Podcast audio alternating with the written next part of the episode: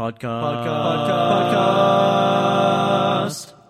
Je vais te poser une question que, que, que maintenant je suis obligé de te poser. Tu, tu, tu as lancé QuickTime tu...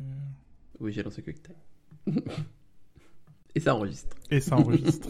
j'ai pas juste lancé QuickTime. non, parce qu'effectivement, je me filme moi-même aussi un petit peu là. J'ai baissé mon siège d'un cran.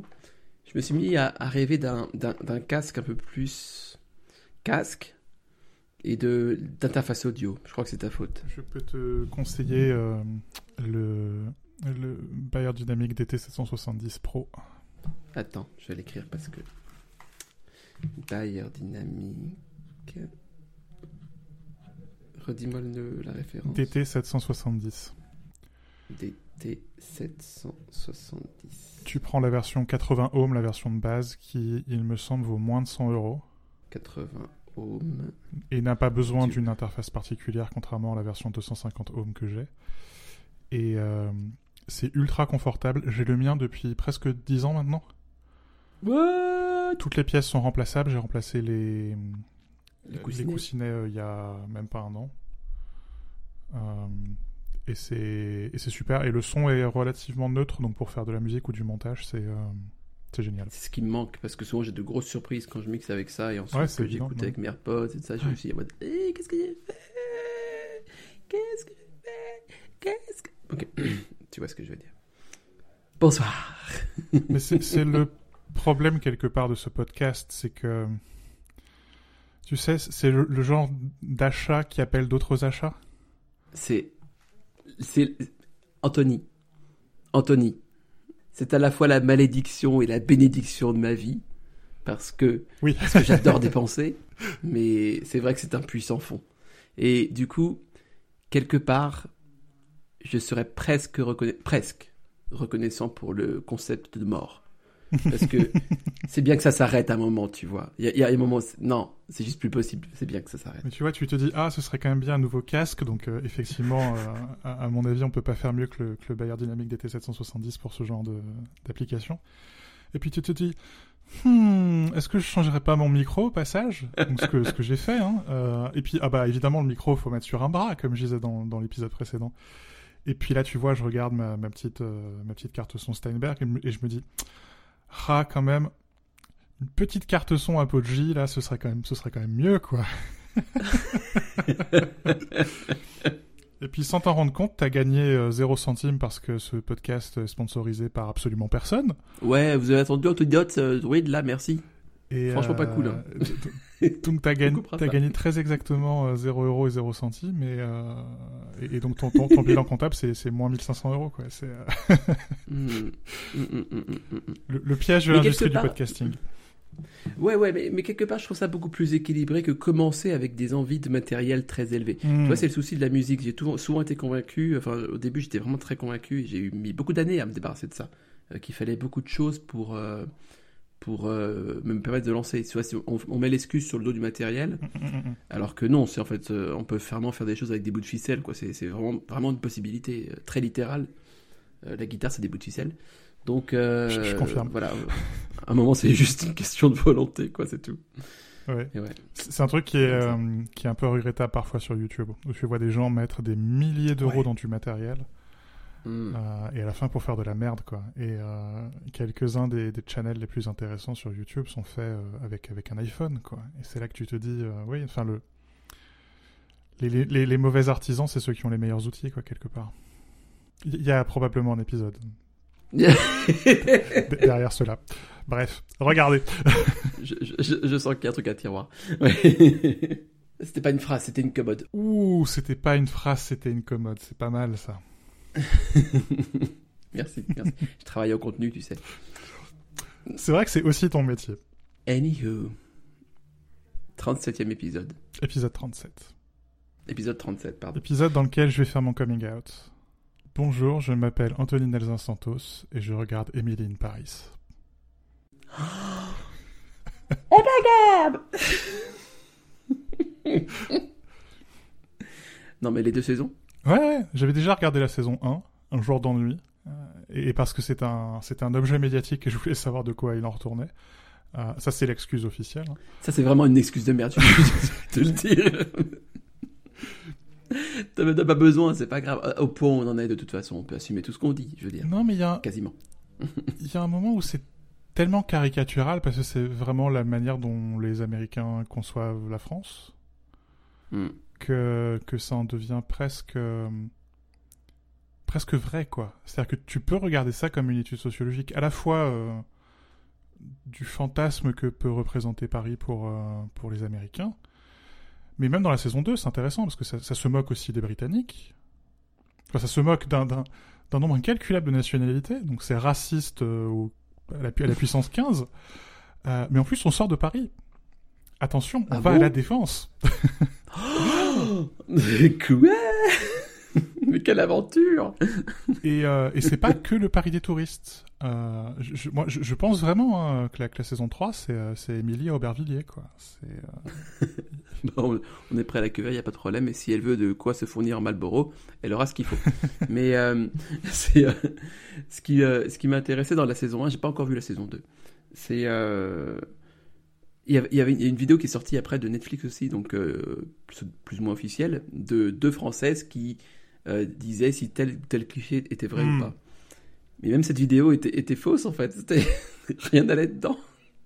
T'avais deux Françaises, je sais pas comment ils, les ont trouvées, mais euh, ou alors c'est des fausses parisiennes, ou alors peut-être qu'elles vivent à la, déf- à la défense, tu vois, c'est possible. mais ouais, non, c'était très, très bien. Mais en même temps, je vois ce que tu veux dire, effectivement, c'est c'est tellement poussé dans le, dans le cliché que ça en devient quelque chose euh, de, de une nouvelle réalité ouais, presque. ouais. ouais. Ouais. Et puis, enfin, ça. Si tu acceptes de, dé- de débrancher la moitié de ton cerveau, c'est drôle. Mais vraiment, quoi. Moi, ce que j'avais apprécié dans la saison 1, c'est que euh, je suis pas parisien, je suis, je suis breton à la base. Enfin, je suis même pas breton, je suis né à Versailles, c'est mon secret honteux. Mais euh, j'ai toujours vécu en Bretagne. Donc, tu es doublement parisien, puisque tout le monde sait que les, les Parisiens sont soit de Versailles, soit de Bretagne. Exact. Quelque part, je suis encore plus légitime que qui que ce soit ici. Complètement plus que moi, qui euh, suis né à Paris, mais, mais, mais qui, qui, est maintenant vécu plus longtemps à, à Lyon qu'à Paris. Mais ce que j'aimais dans Emily in Paris, dans la saison 1 en tout cas, c'est que bah, justement, enfin, j'ai toujours été très sensible à l'image de Paris euh, euh, dans l'imaginaire, quoi. Mm. Euh, c'est- Je, je, je suis très bon vocabulaire aujourd'hui, l'image de Paris dans l'imaginaire, mais euh, tout ce Paris euh, fantasmé, rêvé, tu vois, que tu vois quand même de temps en temps, qui s'incarne comme ça, un peu, un peu comme un fantôme, tu vois.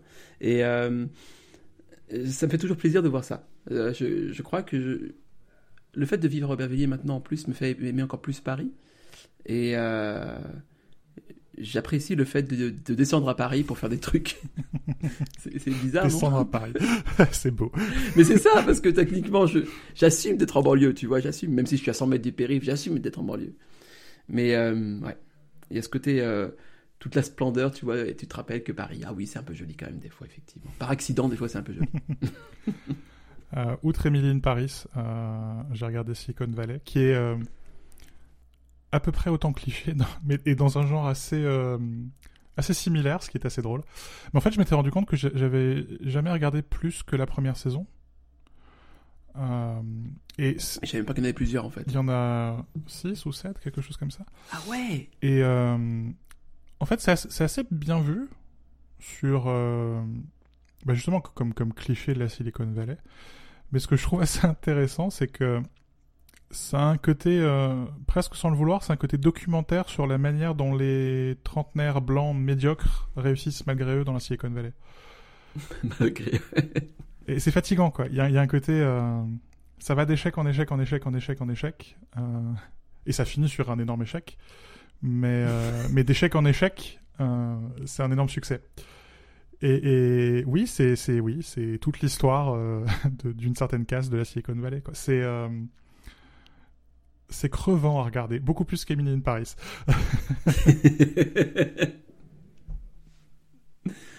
ok, c'est intéressant. Et, mais du coup, ça parle de quoi exactement? Parce que Silicon Valley, c'est une société en particulier ou c'est plusieurs boîtes? C'est sur euh, au- autour d'une société fictive qui s'appelle Pied Piper, qui a fait un algorithme de compression qui, si je dis pas de bêtises, techniquement viole la théorie de l'information. Euh, D'accord. et et, euh, de rebondissement en rebondissement, tu, tu as un, tu as Ouli qui est une espèce de clone de Google qui est un de leurs principaux concurrents et de, re- de rebondissement en rebondissement ils finissent par euh, créer un internet euh, décentralisé euh, et sans, spoiler ça ne marche pas. Mais donc, c'est et tu as évidemment tout un tas de, journalistes spécialisés, tout un tas de patrons de boîtes qui, passent faire des coucous dans la, série.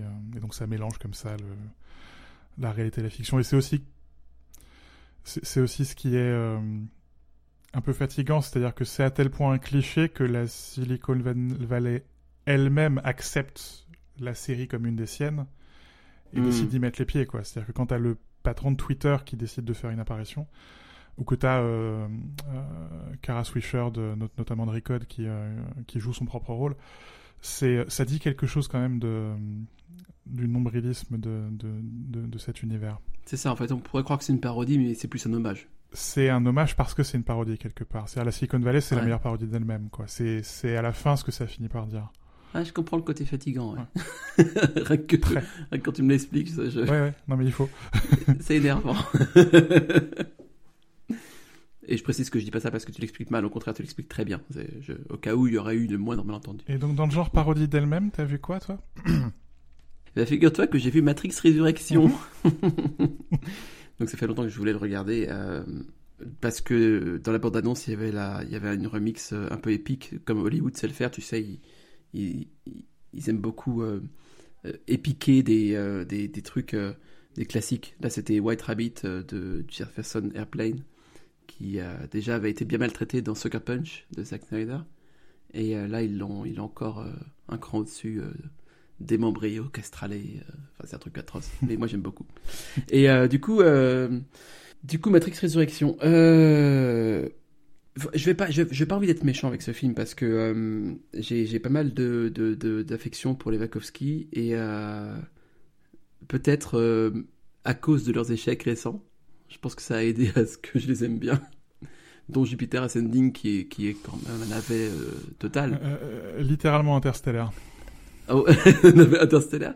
Et, et, curieusement, je, je, me trouve un peu attaché à ça. Je, sais pas, c'est à mon, à mon, à mon, à mon corps défendant dans un sens parce que je, c'est vraiment mauvais comme film et je le regarderai pas à nouveau, quoi. Mais euh, voilà. Euh, peut-être que c'est un certain amour des gloires euh, déchues, en fait. Peut-être que c'est ça. et, et, donc, euh, c'est globalement pato. Il se passe des choses et il y a même de bonnes idées dedans. Je pense vraiment qu'il y a des bonnes idées. Euh, à ma grande surprise. Euh, Neil, Patrick, Neil Patrick Harris est très bon là-dedans, euh, même son rôle est, est, une bonne idée, enfin, il y a des choses bien amenées. Globalement, c'est pas un très bon film. c'est.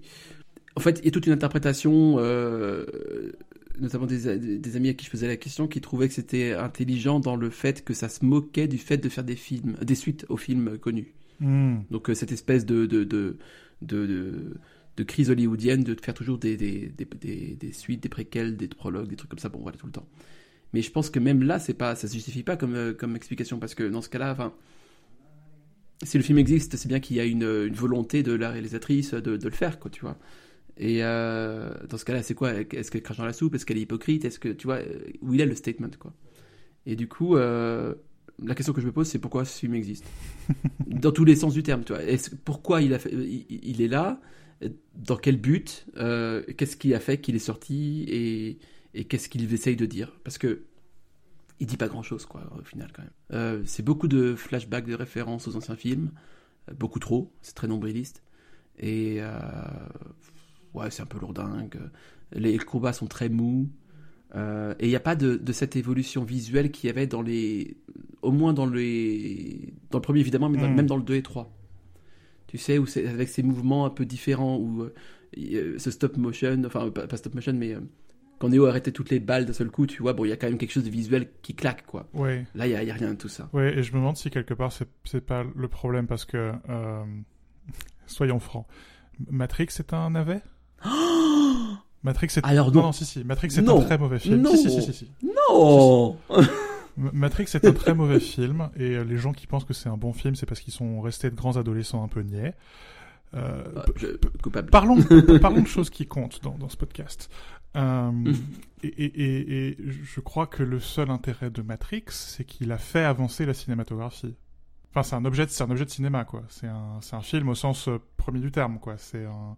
Effectivement, ouais, ouais. Et je crois que quand on enlève ça, euh, ce que tu vois un peu dans le deuxième, un peu moins dans le troisième, où c'est quand même de la 3D un peu tout le temps. Mais, mais et peut-être dans celui-là, c'est que si t'enlèves si t'enlèves l'effet waouh, il reste pas grand-chose, quoi. C'est ça. C'est exactement ça.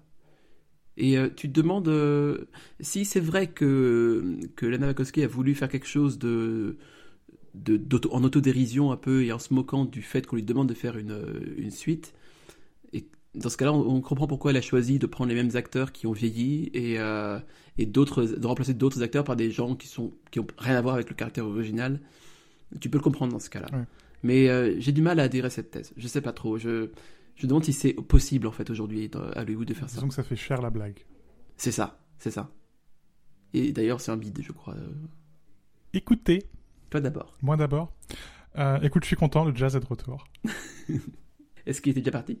Euh, C'est assez bizarre. Euh, c'est souvent que de fin décembre à début mi-février, il n'y a rien en jazz, hmm. alors que j'ai pas l'impression que ce soit le cas dans d'autres Enfin, au, moment où les premiers albums de, de Noël arrivent, et où d'ailleurs il y a souvent deux ou trois albums de jazz de Noël, euh, bah t'as le jazz un peu, euh, un peu plus sérieux.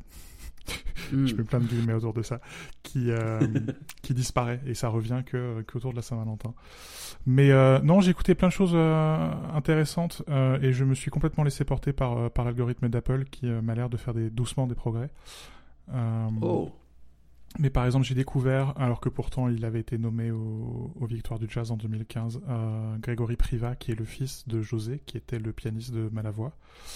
Euh, et donc a, qui a un, album qui s'appelle Yon, qui est, qui, est, qui est très bien. Euh, Qu'est-ce que j'ai découvert d'autre? Euh, Je vais écorcher un nom, tiens, allez. Sibusiso Mash Machiloane, ou quelque chose comme ça, qui est lui aussi pianiste et qui est euh, sud-africain et euh, ça c'est vachement marrant parce que euh, c'est c'est une espèce d'ouroboros du jazz c'est le, jazz qui s'inspire des musiques africaines et puis ensuite c'est les musiques africaines qui s'inspirent du jazz tu vois. Ça revient ah mais génial. et, et donc c'est un truc à mi-chemin entre la musique zoulou traditionnelle et, et, le jazz quoi. Et c'est c'est pas de la fusion, c'est un truc, euh, c'est un objet à part entière, quoi, et c'est euh, c'est vraiment chouette. C'est fascinant, ça. Et je crois que les gens qui euh, entendent pas grand chose au jazz, mais qui sont intéressés par les musiques du, enfin, ce qu'on appelle les musiques du monde, devraient écouter ça. Ça s'appelle tout simplement Music from My People.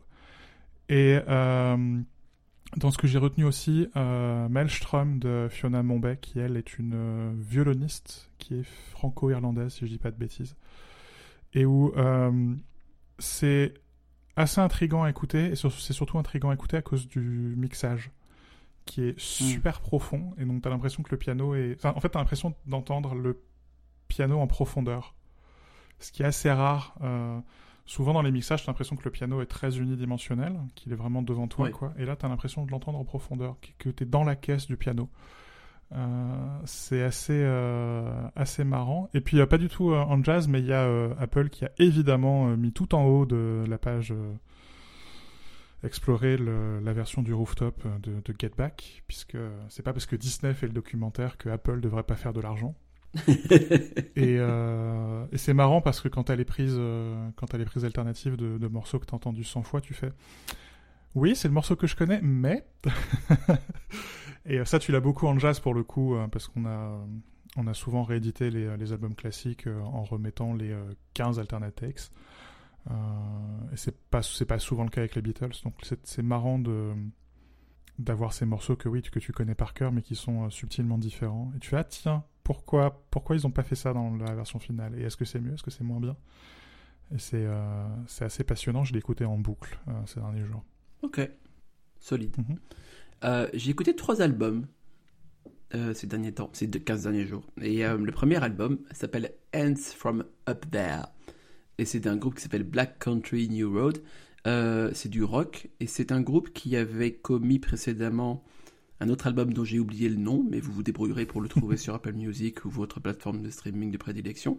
Et euh, ils sont très jeunes et euh, c'est un album qui date d'il y a moins d'un an et cet album-là, donc euh, Ends from Up There, l'a suivi donc assez, assez rapidement. Il est sorti il y a quelques jours. Déjà, la productivité me, m'interpelle. Me, Je trouve ça assez, assez fortiche. c'est un groupe aussi de personnes, enfin ils sont genre 7 ou 8. un truc comme ça. C'est tout 8, enfin moins 1 parce que deux jours avant la sortie de l'album, le chanteur et parolier de la grande majorité des morceaux a quitté le groupe parce qu'il était bah, simplement, c'est mentalement, c'était trop dur mm. pour, lui en fait à, assumer. Donc, donc on va voir comment, comment ça évolue d'ici là. C'est très intéressant en tout cas comme, comme euh, trajectoire le groupe lui-même parce qu'ils ont été propulsés avec le premier album euh, assez haut dans, le, dans les sphères du rock indé et là euh, ça consacre un peu l'essai quoi.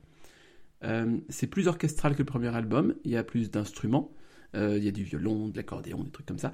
Et ce que j'ai beaucoup aimé, enfin au début non, ce qui m'a beaucoup déplu pour être tout à fait honnête, et que j'ai appris, appris à aimer, c'est que tu es environné par les instruments qui jouent comme si tu étais avec eux quand ils jouent.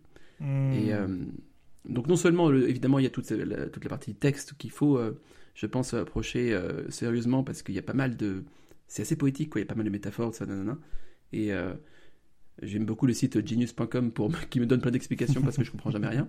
Et, et, la musique elle-même, très proche, très, t'as, l'impression que tout est vraiment live et que le groupe joue pour toi. Quoi. C'est très chouette, j'aime beaucoup. À l'opposé de ça, j'ai écouté Mercurial World de Magdalena Bay. Euh, je crois que c'est un album qui date de l'an dernier déjà, donc c'est un peu plus ancien. Euh, c'est vraiment l'antithèse, c'est de la pop électro, tout ce qui est plus pop électro. Euh, j'aime beaucoup aussi, forcément. c'est ce qu'il faut de, de pétasse, tout en s'amusant beaucoup avec les clichés. Donc il y, y, a des références à Madonna, il y a des, des onomatopées de Lolita, des trucs comme ça, bon, c'est très bien. Euh, des compos au final qui sont extrêmement ciselés, beaucoup plus complexes aussi que des morceaux de pop euh, lambda, avec des ruptures dans le temps, des ruptures, euh, des altérations cheloues, des trucs comme ça. Et le sens du détail qui me tue à chaque fois, c'est que bah, le, le, début de l'album correspond à la toute fin de l'album. Donc tu peux écouter l'album en boucle comme ça et ça fait un seul, mmh. un seul ensemble. Et ça, ça me plaît beaucoup. Tu sais mon, mon amour pour le sens du détail. Donc Rien que ça, ça pourrait être de la merde, tu vois, j'écouterais quand même. Ou pour les gimmicks, mais oui. oui, oui, voilà. Appelle ça comme tu veux, Anthony. Qu'est-ce qu'il est désagréable aujourd'hui Oui, complètement. Euh, Et le dernier album que j'ai écouté, c'est un très long album qui fait plus de 25 morceaux, je crois, qui s'appelle euh, Artifacts de Bay... Beirut. Oui, qui est très bien. Tu, tu connais? C'est rare qu'on arrive à se rejoindre sur un album, donc célébrez, célébrons ce moment. Incroyable Incroyable. C'est un moment historique. Il a fallu 37 épisodes pour le faire. Bah, un peu pareil que Black Country New Road, donc tu as, un côté très acoustique. Euh, et pareil, j'ai dû, moi qui suis habitué à la pop mainstream très produite et tout, j'ai dû m'habituer à cette nouvelle euh, sensation. Euh, mais maintenant que je l'ai fait, je suis vraiment très content de l'avoir fait. C'est un album. J'aime pas les gens qui disent, tu vois, les mots comme bienveillant ou solaire parce que c'est quand même des gens que j'ai envie de tarter mais c'est un album bienveillant et solaire. Et euh, c'est chaleureux en fait, c'est vivant et chaleureux. C'est ça, solaire, ça marche dans l'acception physique du terme. Il y a un côté, oui, tout à fait, un tout côté à fait. chaud dans cet album. Ouais, c'est ça, c'est ça. Euh, je pense pas qu'on puisse être déprimé en écoutant ça. Je pense que c'est réconfortant, sans être non plus le truc qui va te donner euh, une forme de joie hystérique, tu vois. C'est, je, je, crois aussi que ça peut s'écouter quand on est déprimé. Pas pour être sorti du funk, mais euh, parce que c'est de la. L'image que je me fais de l'album dont tu viens de parler, c'est que c'est de la pop, euh, voilà, super. Euh, ou c'est quelque part, c'est essaie de te forcer à, à, faire monter ton énergie. Et là, il y a un côté, c'est. C'est positif, c'est chaleureux, mais ça ne fait pas monter ton niveau d'énergie, tu vois. Si t'as pas, si t'as le moral dans les chaussettes et que t'as pas d'énergie, c'est pas un truc qui va te demander de consommer encore plus d'énergie euh, et qui va finir de te vider. C'est pas c'est pas du café, c'est du chocolat chaud. Il y a de ça. Hmm, ou une tisane peut-être. Mais une bonne tisane. Fruitée. Je, je, sais pas, je sais pas s'il faut mélanger les métaphores, mais ça marche pas mal. Avec un petit bout de pain d'épices, tu vois, tu vois le genre de voilà. C'est, en fait, c'est, un mood. Voilà, c'est, plus un esprit que de la, que de la musique. C'est ça. Et en disant ça, ça veut pas dire que c'est de la mauvaise musique. Hein. Ça s'écoute très bien par ailleurs. Mais, Oui, oui, c'est plutôt, plutôt heureux. Et dire que toi et moi, on a eu un blog de critique musicale et on en est à parler de c'est de la tisane pour le moral. Putain. euh... Comme quoi, hein, la roue tourne a bien tourné. Ouais.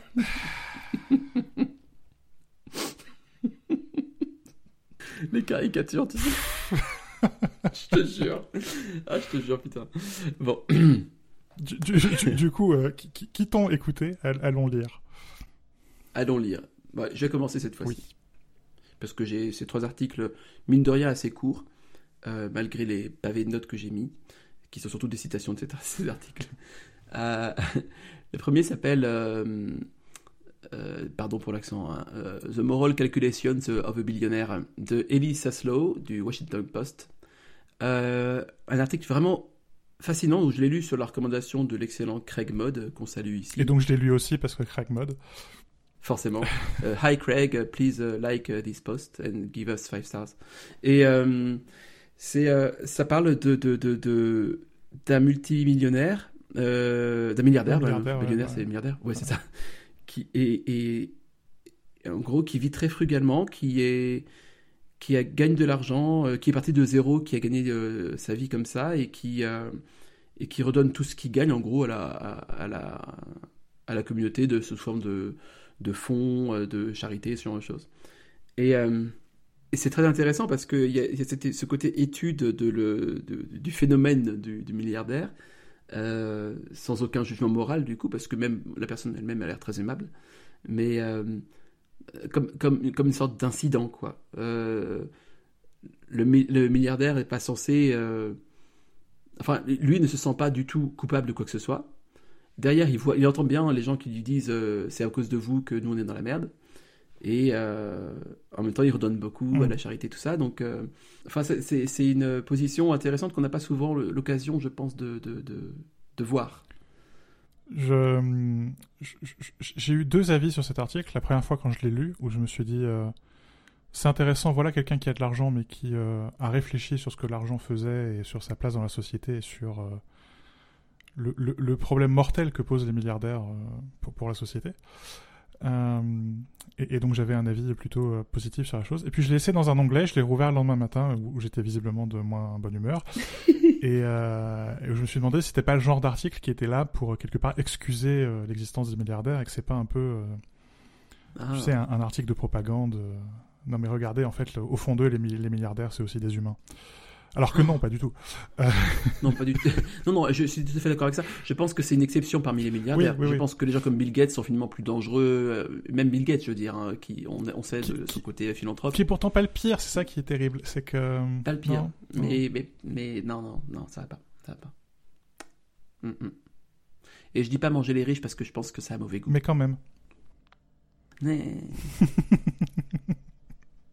ou alors avec beaucoup de sauce. Ça fait passer. Anywho, c'était le premier article. Deuxième article, c'était euh, un autre article dont le titre est en anglais. D'ailleurs, les trois articles sont en anglais, donc euh, bah voilà, tu vas souffrir, Anthony, je suis désolé. Euh, ça s'appelle How to, entre parenthèses, try to, fermer la parenthèse, quit, entre parenthèses, almost, fermer la parenthèse, anything. Donc si on fait en simple, c'est How to quit anything de Viviane Manning Schaffel dans le site Shondaland, que je ne connaissais pas auparavant. Je ne sais pas si c'est un bon site ou pas. Mais j'ai bien aimé l'article, donc le site doit être pas trop mal. Euh, cette personne raconte qu'elle euh, elle est elle-même euh, victime d'addiction. je pense qu'on l'est tous à certains niveaux, évidemment. Et que une des, des conceptions qu'on a de l'addiction, c'est que c'est quelque chose qui est entièrement de notre ressort et Bon, en fait, évidemment, c'est un mécanisme de compensation général qu'on met en place euh, à la hâte, parce qu'on ne sait pas comment gérer les choses négatives qui nous arrivent. On est, je pense, surtout aujourd'hui dans une espèce de tyrannie du 120%, euh, être heureux à 120% du temps. Alors que non, enfin, la vie n'est pas que plaisir, elle est aussi vallée de larmes. Et euh, du coup, on ne sait pas trop comment réagir à, ce, à, ces, à ces désarrois qu'on ressent tous. Et l'addiction est une et le chemin le plus court vers le plaisir pour mm. court-circuiter mm, mm, cette, euh, cette, euh, cette sensation-là. Donc l'idée est, euh, plutôt que de faire face frontalement à l'addiction, l'idée c'est de développer non pas un mais plusieurs autres mécanismes de compensation. Donc, enfin évidemment qu'ils soient aussi guidés par le plaisir qu'on a à les exercer. Par exemple, je ne sais pas, tu es accro à la cigarette, bah tu vas apprendre à faire le piano et puis tu vas faire des mots croisés et puis tu vas euh, apprendre, enfin tu vas lire un truc qui te plaît et tout ça. Et tout ça fera un panel en fait de, décisions possibles pour court-circuiter l'état dans lequel tu es qui te ferait recourir à l'addiction. Les, les, gens qui, comme moi, ont, ont, un problème de rapport à la nourriture, je, mange quand je m'ennuie et je m'ennuie souvent. Mm. savent à quel point ces, ces mécanismes d'évitement sont importants. et si je bois du thé, si je bois du café, et si je perds du temps à préparer du thé, à préparer du café, c'est que boire du thé ou boire du café, ça remplit ton estomac. Donc finalement, c'est ça, ça, satisfait cette, cette faim qui n'est pas vraiment une, une, faim. Mais surtout, le temps euh, perdu à préparer le thé ou le café, c'est aussi le temps euh, que tu ne t'ennuies plus. Oui. Euh, et tu as pas. Enfin, un alcoolique reste alcoolique, quoi. C'est pas parce que t'as pas bu depuis 20 ans que tu n'es plus alcoolique. Tu restes alcoolique. donc tu, tu, tu, tu, ne peux pas. Tu, tu, peux, tu, ne peux pas battre ton addiction quelque part. Mm. Mais tu peux, tu peux la reconnaître, tu peux savoir euh, quand est-ce que les mécanismes euh, addictifs sont à l'œuvre.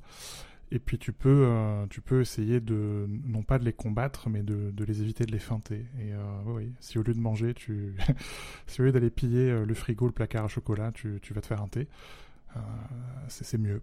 Mm. C'est ça. Elle, le dit assez bien que l'addiction ne part jamais complètement, mais qu'elle perd son pouvoir nocif mm, au fur et à mesure.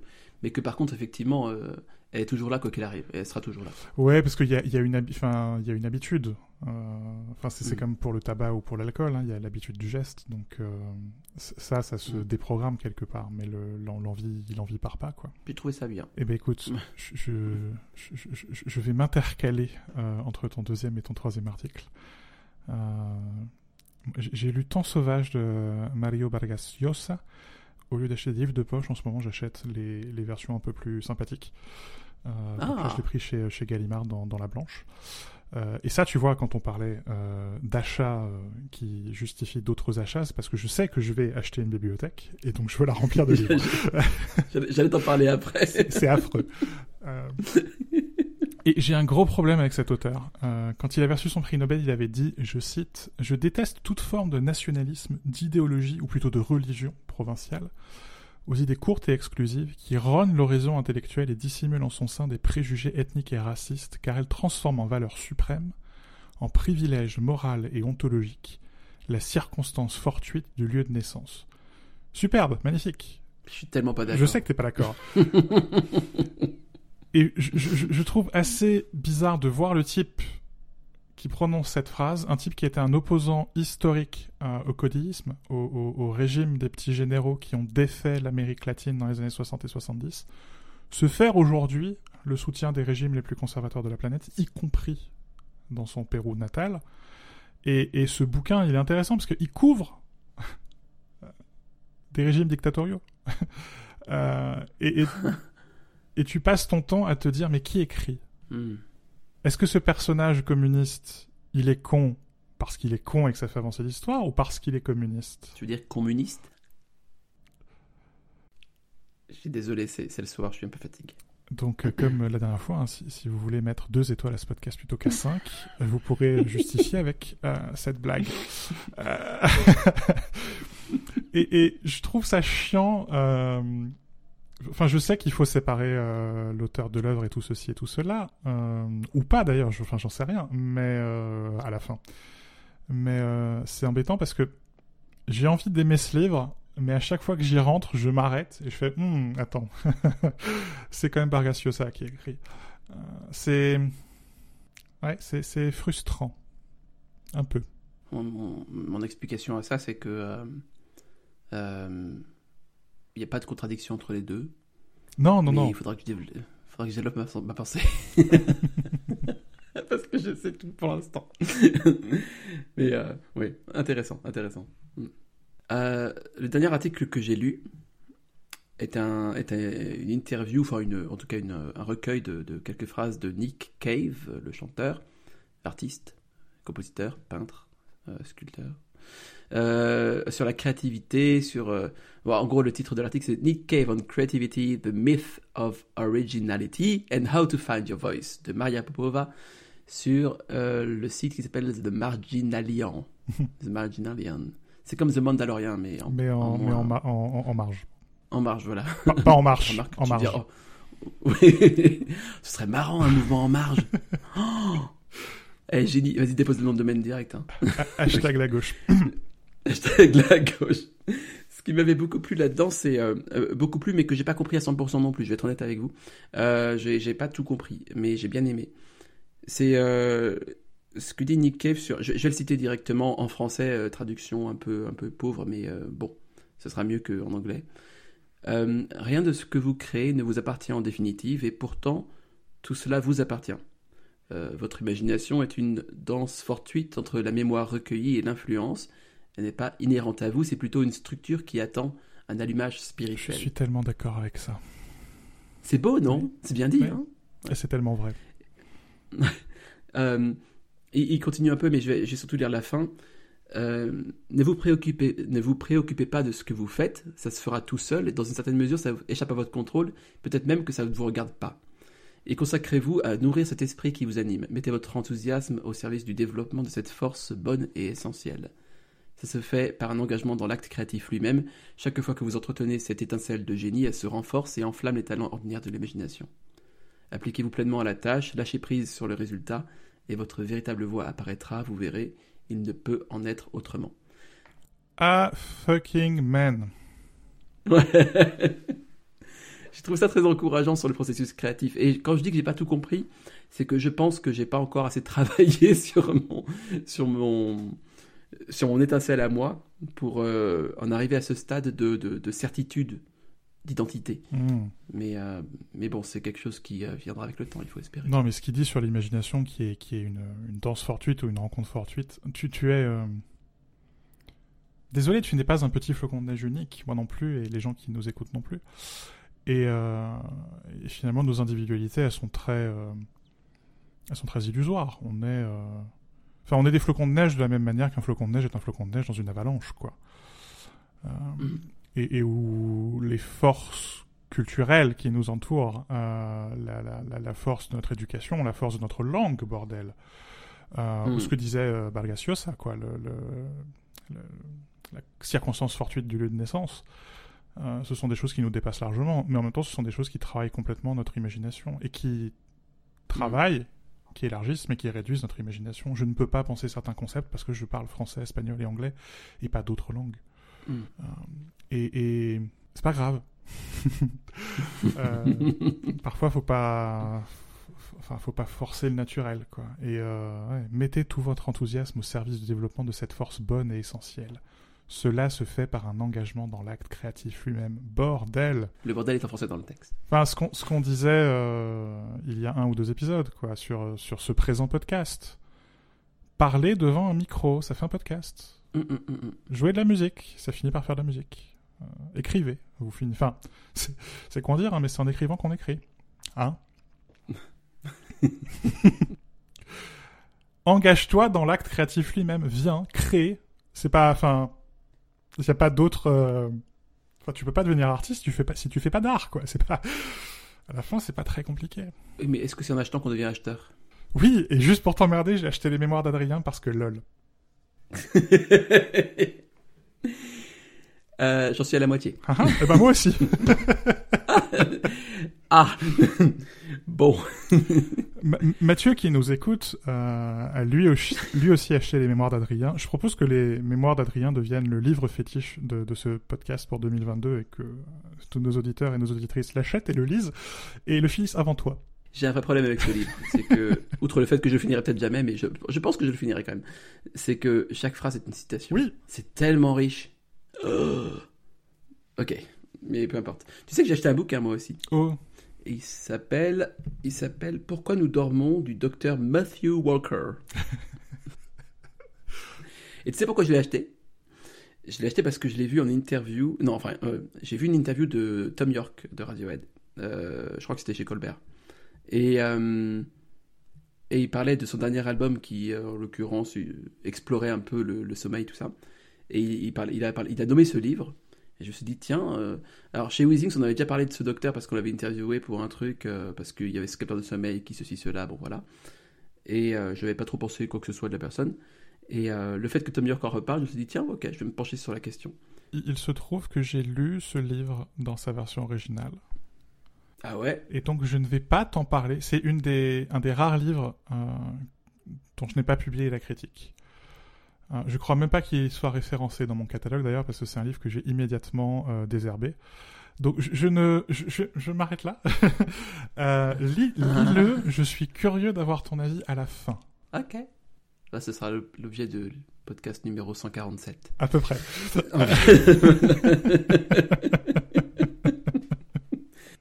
Et puis, je te disais, qu'il t'a acheté des livres, je réfléchis à, à l'achat de bibliothèques. Euh, je, pense que je suis maintenant suffisamment adulte pour avoir euh, la première bibliothèque de ma vie et j'espère bien la dernière vu, le prix. Euh, j'ai reçu un, premier élément qui est un, pas vraiment une bibliothèque, mais qui est un élément qu'on mettra dans l'entrée. et c'est avec le, système de, Tilco, qui est un système pas très modulaire, mais qui est fait de, de morceaux de bois qu'on peut enficher les uns dans les autres. Et euh, je dois dire que depuis que je suis toute petite, je rêve euh, d'un système euh, Vitze 606 designé par Dieter Rams, mais je suis pas sûr d'avoir les moyens pour m'en acheter un. et il y, a des systèmes comme ça, le système de, le, système Alpha, le système String. Enfin, il y a plein de systèmes modulaires et je dois dire que j'ai très envie d'un système modulaire, mais je sais que c'est absolument pas raisonnable et, et j'ai besoin que des gens me disent que c'est absolument pas raisonnable et, j'ai besoin que des gens me convainquent de ne pas acheter ça et à la fin d'acheter des Billy chez Ikea.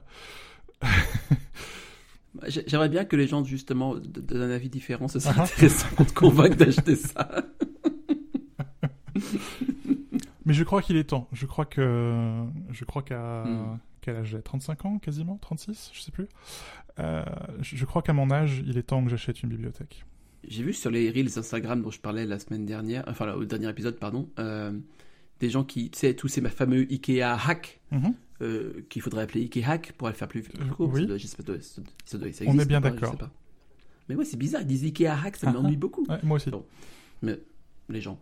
Et euh, j'ai vu la possibilité de, de, de, faire, de, de, faire en sorte que les Billy aillent jusqu'au plafond si tu voulais, quoi, parce que tu peux, tu peux construire des trucs, des faux trucs, enfin des, des, des voilà. J'avais jamais envisagé ça. Et ça m'a un peu interpellé, notamment pour le dressing de la chambre. c'est pas du tout pour les bouquins. Je suis désolé. Non, mais c'est aussi ce qui, me, ce qui me pousse vers les, vers les systèmes modulaires, euh, notamment le, que ce soit le alpha, le, le string ou le, ou le Vitsus, c'est euh, ce, ce, côté presque totalitaire quoi de l'approche, qui est euh, bah, une fois que tu en as un, et bah, comme c'est modulaire, tu, tu, peux en mettre partout. Mm. Et euh, c'est ce qui m'embête un peu avec, avec, les, avec les Billy et souvent les, les Ikeax, c'est euh, justement on, on, on, met des Billy de manière à faire croire que c'est une bibliothèque sur mesure qui est euh, encastrée. Quoi. Et euh, ce que j'aime bien dans les, dans les systèmes modulaires, c'est que c'est l'approche inverse. C'est non, non, le jour où vous partez, vous pouvez repartir avec. Je crois que c'est le problème de beaucoup de meubles Ikea d'ailleurs, qui ne survivent pas au déménagement en général. Ouais. Ah. J'ai récemment, mm. Anthony, j'ai récemment succombé à Notion. On utilise. Non, non, arrête, arrête tout de suite. Arrête tout de suite le soupir. Oui, oui, oui. je me sens jugé et après je suis inhibé. Je ne peux plus dire correctement ce que je pense. Vas-y.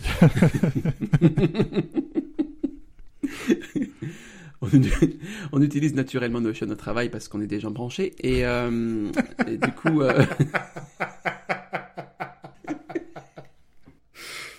Ça commence bien. N'est-ce pas? Euh, On n'est pas encore passé chez Swile, donc euh, ça va, on se débrouille pas trop mal. Alors que nous, oui. Ah. Cheap. Je sais que le cheap en plus c'est même pas un truc de mépris, donc pourquoi j'utilise cheap dans ce cadre-là, je sais pas. Bon, peu importe. Euh, on utilise Notion de travail et, et, je me suis dit Arnaud, pourquoi ne pas apporter un peu de tourment du travail dans ta vie de tous les jours et te mettre sur Notion c'était à peu près ma pensée en vrai. Et je me suis dit, euh, pas. J'avoue que j'ai apprécié toujours, j'ai toujours apprécié une chose chez Notion qui est que, une chose chez Notion qui est que euh, c'est propre. Globalement. C'est-à-dire que tu peux, sans trop de soucis, faire des choses assez jolies, un peu organisées, mettre des petits emojis, pou, pou, pou, pou, c'est un peu mignon. Voilà. Euh, et je me suis dit, bah tiens, je vais, je vais lister les, vu que j'ai 87 onglets ouverts actuellement dans Safari sur iOS, euh, ça me stresse un petit peu, c'est une charge mentale. Bon, je vais mettre ça en liste sur, euh, bah, sur Notion, tiens. Hmm. Et comme toute adoption d'un nouvel outil passé les 20 ans, c'est très pénible. Parce que, bah, en tout cas pour moi, parce que je n'ai pas du tout un cerveau élastique. Du coup, je me force un peu à l'utiliser. je crois que j'aime bien, j'aime toujours bien le côté joli, ça y a pas de problème. Mais en fait, je crois que c'est une fausse bonne idée. En fait, le souci que j'ai avec Notion, c'est que j'utilise beaucoup le système de pages mhm. pour hiérarchiser l'information. Et donc tu peux mettre des pages dans des pages, dans des pages, dans des pages. Et le problème, c'est que ça crée une opacité énorme.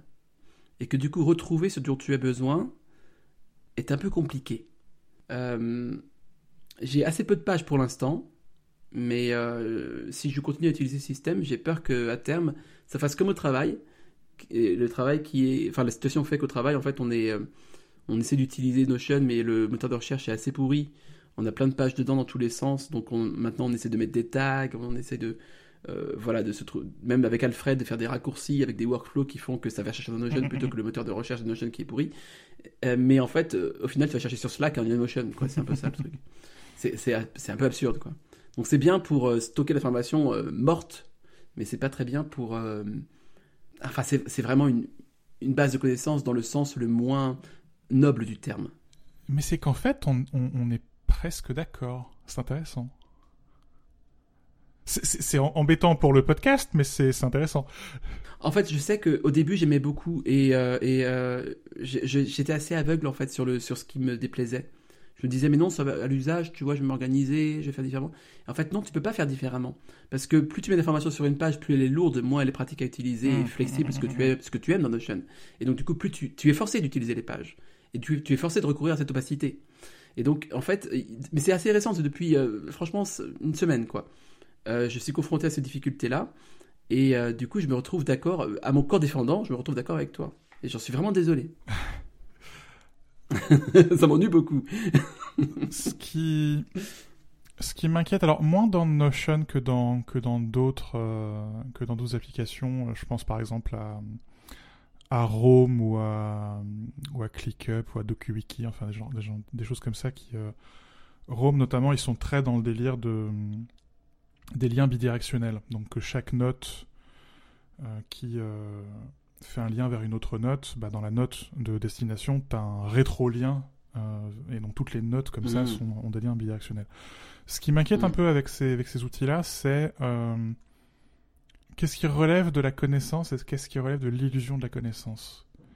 C'est-à-dire que dans, dans Rome, notamment, tu as cette vision du graphe, donc des liens entre les notes, euh, et moi qui m'intéresse à la métacognition, ça c'est de la métacognition. Et, euh, et je crains que les gens, quand ils regardent ce graphe, euh, ils pensent qu'ils savent. Mais ils ne savent rien. Hmm. C'est joli un graphe, ça en envoie. Hein. Ah, regardez, toutes mes notes, elles sont liées entre elles. Regardez à quel point je suis intelligent et j'ai pris des notes parce que j'ai lu tant d'articles de mecs, parce que c'est toujours des mecs, euh, et en général des mecs de la Silicon Valley, euh, sur, euh, sur l'importance de prendre des notes et l'importance d'avoir des mots-clés pour pouvoir accrocher des liens dessus. Mais enfin, c'est du simulacre, quoi. C'est une, c'est une information qui est incroyablement superficielle parce qu'à la fin, c'est une liste à plat. Enfin, c'est pas un graphe de connaissances au sens que Van, Van Everbush en parlait dans, dans, dans, son article qui décrivait le système du MEMEX. Euh, hmm. à, la fin, je, je, pense que les gens se sentent plus intelligents qu'ils ne sont vraiment face à ce qui est censé représenter la complexité de leur pensée. C'est-à-dire, ils pensent que le graphe montre que leur pensée complexe. Or, d'abord, je suis pas certain qu'il faille se vanter d'avoir une pensée complexe. À la fin, je crois, je crois au contraire qu'il faut avoir une pensée qui est euh, très simple et très claire. Euh, mm-hmm. et, et, surtout, je crois, euh, je, je, crois beaucoup dans la mémoire musculaire euh, je, je, le dis depuis des années, et Phil Notes en a fait son slogan, j'écris pour oublier. J'écris pas pour me souvenir. J'écris pour oublier. C'est... Enfin, c'est David Allen qui en parle dans, dans, dans, son bouquin Getting Fixed Zones, enfin, sur, la, sur la, la méthode GTD. Tu, tu, tu, ne peux pas être à la fois en contrôle et être relaxé si tu gardes tout dans ta tête. Et d'où la mm. méthode GTD qui te force à euh, faire des listes de tâches ou à prendre des notes et à te décharger la tête. Parce que c'est comme ça que tu prends des décisions claires. Tu, tu te décharges pas la tête pour te souvenir. Tu te décharges la tête pour oublier. L'importance de l'oubli pour faire de la place pour la suite. Euh, Enfin, et c'est, enfin, c'est toute l'idée, euh, enfin, c'est, c'est toute l'idée derrière Metro Zendodo, hein, où euh, ça a souvent été, euh, enfin, c'est encore aujourd'hui le, slogan, c'est note pour oublier, quoi. C'est, je, parfois, je suis obligé de revenir sur mes troisième dodo pour me pour, pour, voir euh, qu'est-ce que j'ai dit sur le sujet, où est-ce que j'ai parlé du sujet? Hmm. Et je me rends compte que euh, oui, non seulement j'en ai parlé, mais j'en ai parlé il y a dix ans, j'en ai parlé encore mieux que, que, ce que je viens d'écrire. Et, euh, et quelque part, c'est ça quoi. Mon, mon, cerveau, mon autre cerveau, mon alter cerveau, il est là, il a portée de main. Dans, dans mes carnets, c'est pareil quoi. Je prends des notes sur papier depuis toujours. j'ai des dizaines de carnets dans des boîtes partout dans l'appartement. la moitié n'est pas scannée et je m'en fous. L'important, c'est pas de pouvoir y revenir, comme dans Rome ou comme dans Notion. Euh, l'important, c'est l'existence même de ces notes. Le fait qu'elles m'aient servi à clarifier ma pensée, qu'elles m'aient servi à oublier.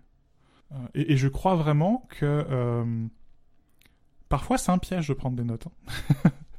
Mmh, mmh, mmh. Et, et, je crois que le premier de ces pièges-là, c'est de penser que prendre des notes, ça va te permettre euh, de te souvenir. Si tu fais ça, ça sert à rien de prendre des notes, c'est foutu. Parce que si tu gardes l'index dans ta tête, euh, ou que tu gardes l'illusion du graphe dans ta tête, bah, c'est la même chose que d'avoir gardé les idées, quoi. Donc, donc ça sert à rien. Ça, ça, résonne beaucoup, enfin ce que tu dis là résonne beaucoup dans mon expérience, parce que c'est vrai que je vois même musicalement, tu vois, on est avec le groupe, on prend des notes, on enregistre les répétitions. Et je pense que il y a une intention qui est bonne, qui est de, de réécouter le matériau pour retravailler dessus après. Et je crois que 50% de l'usage effectif de ces enregistrements, c'est ça. Mmh. Mais euh, la ligne est très fine entre cet usage-là et la collecte, euh, le, hoarding, quoi, comment on dit ça, l'accumulation. Oui, mmh. complètement. Mais alors, quand, quand tu veux vraiment te souvenir de quelque chose, comment tu fais? Je, vais immédiatement me contredire et te dire je prends des notes. non mais enfin. D'abord, je crois qu'il faut faire la différence entre ce qui est actionnable et ce qui n'est pas actionnable. Ce qui est actionnable, c'est une tâche. C'est pas une note. Euh, et euh, on pourrait. Euh, Merlin Mann a, fait sa carrière sur la distinction entre une tâche et un événement de calendrier. Je vais pas revenir là-dessus, mais un événement de calendrier n'est pas une tâche. Une tâche n'est pas forcément un événement de calendrier. Et ce qui n'est pas actionnable immédiatement, c'est une note. Mais euh, quelque part, une, note, dans mon esprit, elle a une durée de vie euh, extraordinairement limitée. Si, euh, si c'est une idée qui vaut la peine d'être développée et d'être actionnée, alors cette note va devenir dans les heures ou dans les jours qui viennent des tâches ou, dans mon cas, parce que j'écris un article, un livre, enfin, les notes de notre mm. podcast, bon sang, on, va créer, euh, une fois qu'on aura fini d'enregistrer euh, cet épisode, on va créer les notes pour le prochain épisode. Elles ont une durée de vie euh, finie, 14 jours. Mm. On va s'en servir, on va les jeter. Et à quoi ça sert dès lors? Enfin, à, quoi servent ces notes dès lors? Tu vois, c'est pas... Mm. Et où quelque part, il faut... il faut prendre des notes en ayant conscience de leur obsolescence. C'est-à-dire que le, le mieux qui puisse arriver à une note, c'est qu'elle devienne inutile.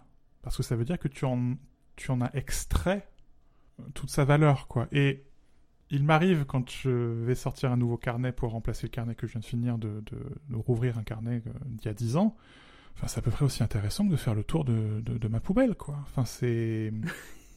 ça sert à rien. Il y, a sans doute, il y a sans doute des, de très bonnes idées, mais je ne suis pas à ce point imbu de moi-même que je pense que toutes mes idées et, à ce point de la valeur que si ce carnet soudainement je le jetais, ce serait la fin du monde. Non. C'était sans hmm. doute une très bonne idée à l'époque. Si j'en ai rien fait, c'est que c'était peut-être pas une si bonne idée que ça dans l'absolu. Et les bonnes idées hmm. ont. Les, bonnes idées ou les, ou les, obsessions, euh, elles ont ceci de particulier qu'elles reviennent. Et, je crois, hein, c'était ma directrice de recherche qui disait qu'il fallait euh, oublier deux fois pour, pour apprendre définitivement. Euh, j'y crois. Hein. Euh, il m'arrive d'avoir écrit trois fois la même chose. En général, la troisième fois, je publie. et c'est bien d'avoir pris des notes les deux fois précédentes, et c'est bien de les avoir pris au format numérique parce que tu peux revenir dessus. Euh, je ne compte plus le nombre d'articles que j'ai écrit trois fois et que j'ai écrit trois fois presque exactement pareil à la virgule près. Ce qui prouve que finalement, prendre une note, l'important c'est pas de l'avoir gardée, l'important c'est de l'avoir écrite. Et c'est cette, cette mémoire ça. presque osmotique dans, la, dans la frappe de la note euh, qui, qui, compte et qui fait que ça reste. Mais pas, euh, pas le fichier hmm. lui-même, pas le carnet lui-même. Au final, la note elle-même hmm. est, presque inconséquente.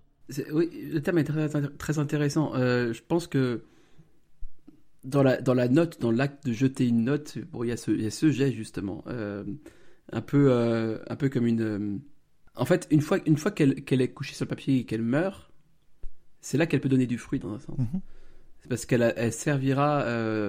comme tu dis, enfin, les obsessions reviennent, quoi. C'est des choses qui sont ancrées profond. Et de toute manière, le fait d'avoir couché la note dans l'état participe à, comment dire, euh, une pensée en, mouvement et, ne peut pas être figée quoi. Si tu la figes, par contre, elle participe à la construction d'un édifice.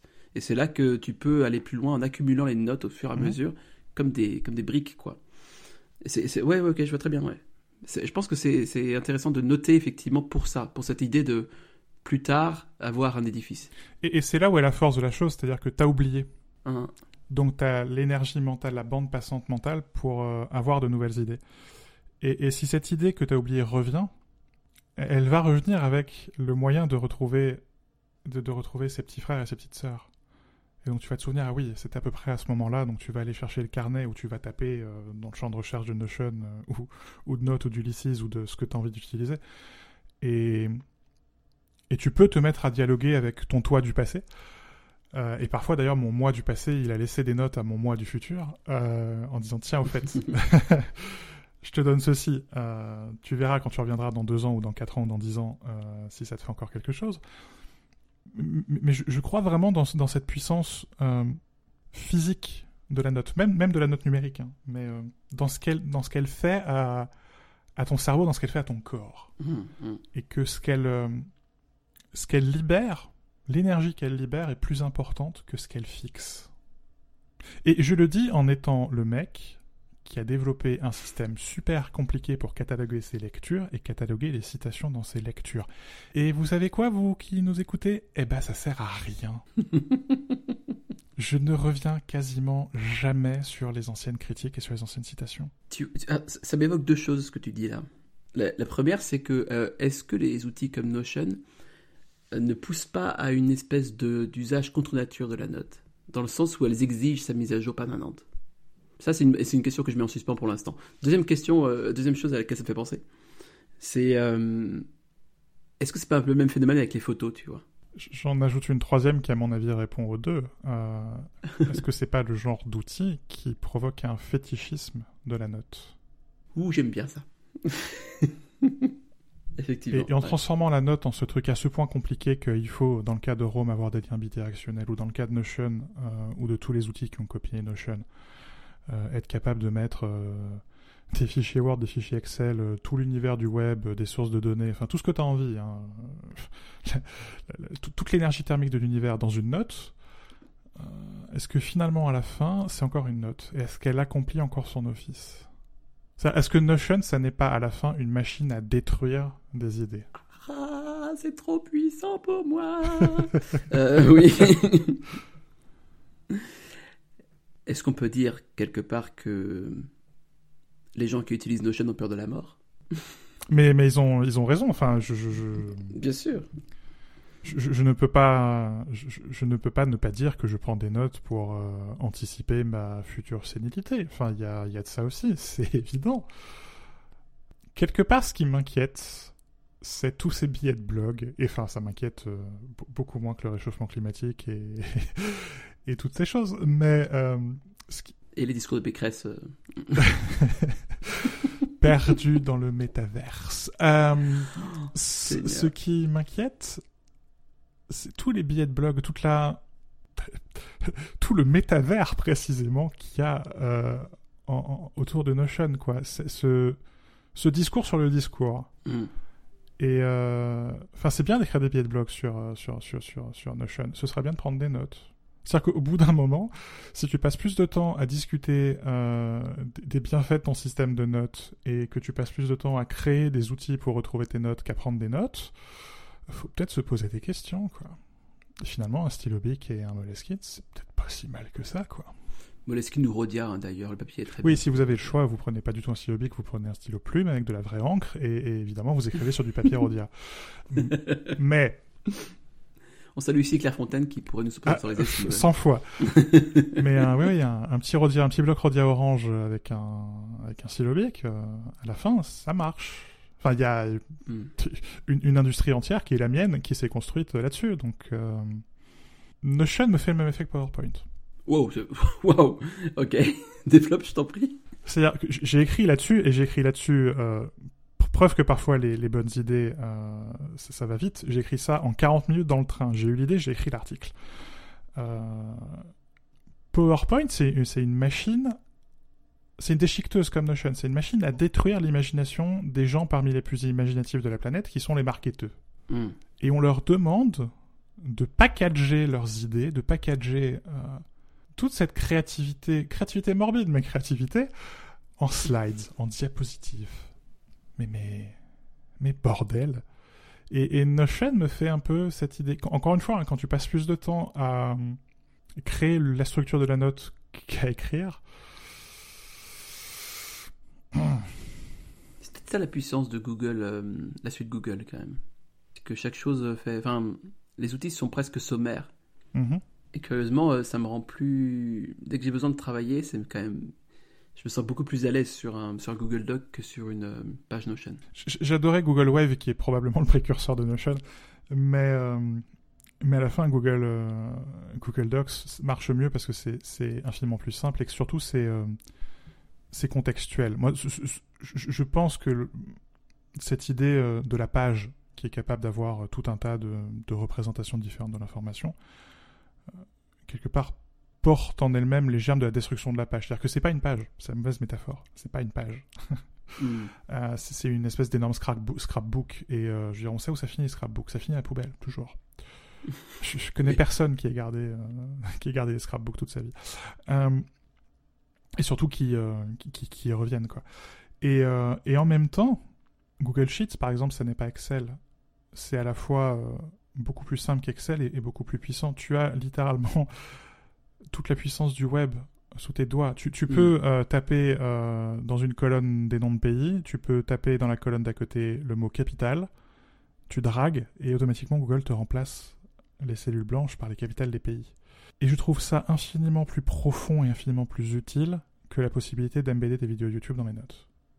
Et, dans le cas de Sheets, si tu veux, il y a, y a la réalité d'un usage. Quand tu utilises ce genre d'outils, c'est parce que tu en as absolument besoin. Mm. Et ce qui m'inquiète dans ces outils à la mode, encore une fois, pas seulement Notion, mais d'autres, c'est qu'il y a un, aspect performatif de la chose. Regardez, je prends des notes. Oh, c'est c'est quelque chose, c'est dingue que tu dis ça parce que je pense, c'est exactement ce que ce que je pensais juste après. C'est que euh, ce qui m'a frappé quand j'ai ouvert mon compte Notion, c'est qu'il donne une liste de templates longue comme le bras tu vas sur Google Sheet, tu, ouvres directement le tableur et en fait, tu y as accès directement. Et si tu veux chercher les fonctions, vas-y, sont, mais il faut les chercher. Si tu vas sur Notion, ça se défend d'exister par une suite de genre, regardez tout ce que je peux faire. Tu vois et euh, tu te sens du coup un peu obligé, euh, un peu poussé à faire ces choses-là euh, que tu feras jamais. Et en fait, je crois que ça te pousse effectivement à t'épuiser intellectuellement. Mhm parce que euh, évidemment de manière involontaire, enfin j'espère en tout cas. Euh, si nos jeunes nous écoutent, ils peuvent quand même nous sponsoriser aussi. Mais euh, c'est c'est que tu, tu, te sens obligé de performer à ce niveau-là, d'être d'être à la hauteur de l'exigence de l'outil parce que l'outil te dit c'est possible, fais-le. Oui. Mm. Et ce qui n'existe pas du tout dans les autres. Et c'est un peu le problème que j'ai avec Pages par exemple, sur par rapport à TextEdit. C'est que tu vas sur Pages, tu es accueilli par une liste de modèles et tu dois, entre l'intention d'ouvrir Pages et l'écriture, il y a plusieurs euh, secondes qui s'écoulent, qui sont très très longues. Euh, c'est David qui disait ça, que, toi et moi on, connaît. Euh, Bossman ou Bowman, je me souviens jamais. Comment on dit? Tu sais quoi, je crois que j'ai jamais su, mais on le salue en tout cas. Euh, donc c'est David que, que, que, que, toi et moi connaissons et qui a, été, qui a été mon boss pendant quelques années chez Compétences Mac, qui disait que euh, ce qui, euh, ce qui l'embêtait avec certains appareils électroniques, c'était, et, notamment avec les applications de prise de notes, c'était que le temps de déverrouiller le téléphone et de lancer l'application de prise de notes, c'était le temps d'oublier l'idée. Mm. Et ces outils, ils font interface. Ce sont des interfaces, mais ils font interface. Et, une interface, ça peut évidemment être quelque chose qui communique et quelque chose qui augmente, ça peut être aussi un mur. Mm. Et, euh, je suis certain qu'il y, y, a des gens qui, qui, prennent que des notes textuelles dans Notion. J'ai même une suspicion, c'est que l'immense majorité des notes Notion ne sont que des notes textuelles. Et que... Je pense que sans ça, il pourrait jamais survivre en termes de serveur déjà de base. oui, et puis je, je pense qu'à la fin, tout le... Comment dire tout le discours sur les euh, fonctions euh, d'augmentation euh, que, donne Notion, il est, il est nul, nul et non avenu. C'est un outil qui cherche son usage, c'est un, une solution qui cherche son problème. C'est quelque chose d'assez commun, je crois, dans le. Oui, c'est évident. Mm. Et ça ne veut pas dire qu'il faut mm. qu'il faille pas augmenter les notes. Mm. Note, l'application d'Apple le fait très bien. Ou si tu as ajouté dans tes notes des liens hypertextes ou des images ou des vidéos, tu as une visualisation pour voir toutes les pièces jointes de tes notes. Tu peux les retrouver. Tu peux ajouter des tags. Tu peux euh, même, en bidouillant un peu, ajouter des liens bidirectionnels. Euh, mais le cœur, c'est la note. Et quand tu ouvres une note, la seule chose que tu peux y mettre de manière évidente, c'est du texte, bordel. à ce niveau-là, j'aime bien ce qu'ils ont fait sur l'iPad avec la note rapide. Excellent. Mm. Ou, les coins actifs dans, dans, sur macOS Monterey, où euh, tu crées une note contextuelle, c'est-à-dire que si tu la crées depuis une page web Safari, elle se souvient de l'endroit où elle a été créée et elle va te chercher le lien, mais elle ne te le montre pas par défaut. Elle n'interrompt pas ta pensée par défaut. Elle n'augmente pas, mm. elle ne prétend pas augmenter ta pensée. Elle te laisse penser et ensuite elle te donne du contexte. Mm. Je crois que c'est pas tout à fait pareil que l'inverse. Oui, et je crois que c'est infiniment moins présomptueux et infiniment plus respectueux.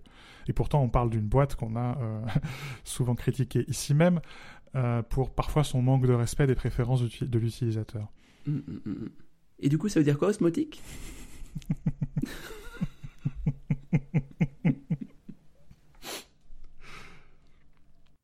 Ah.